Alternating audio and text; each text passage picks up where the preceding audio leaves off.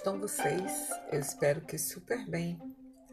Hoje eu estou aqui com o livro de Yogananda, Pequenas Grandes Histórias do Mestre para inspirar seu coração. E eu vou ler para vocês a história do pescador e o sacerdote hindu. Na Índia antiga, em uma aldeia à margem do rio Ganges, vivia um pescador que vendia peixes aos seus concidadãos.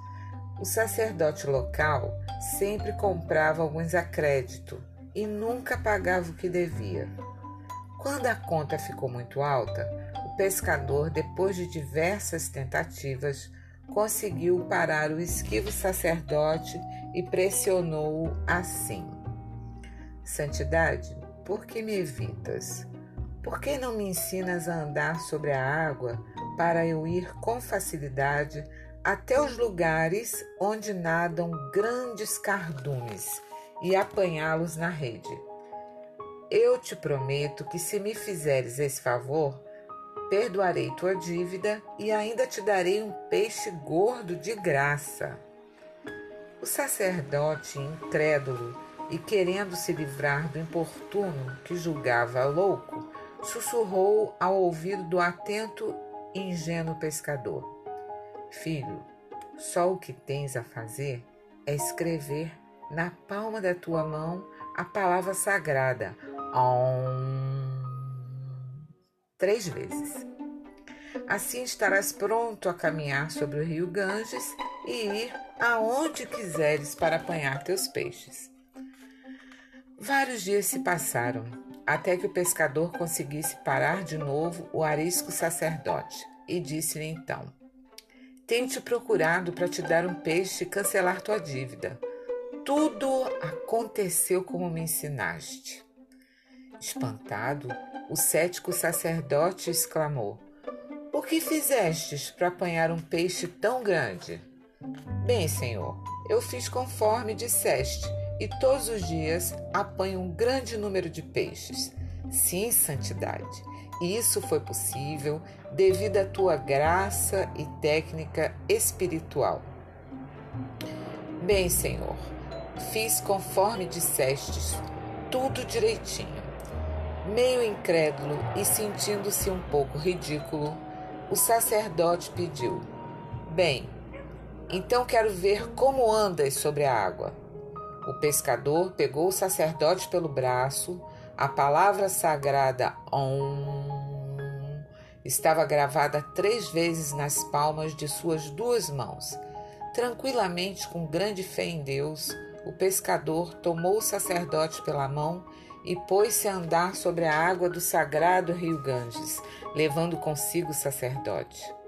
Mas este, dali a pouco, temendo se afogar, e, repuxando o manto para que não se molhasse, começou a afundar e gritou: Olha, pescador, estou me afogando.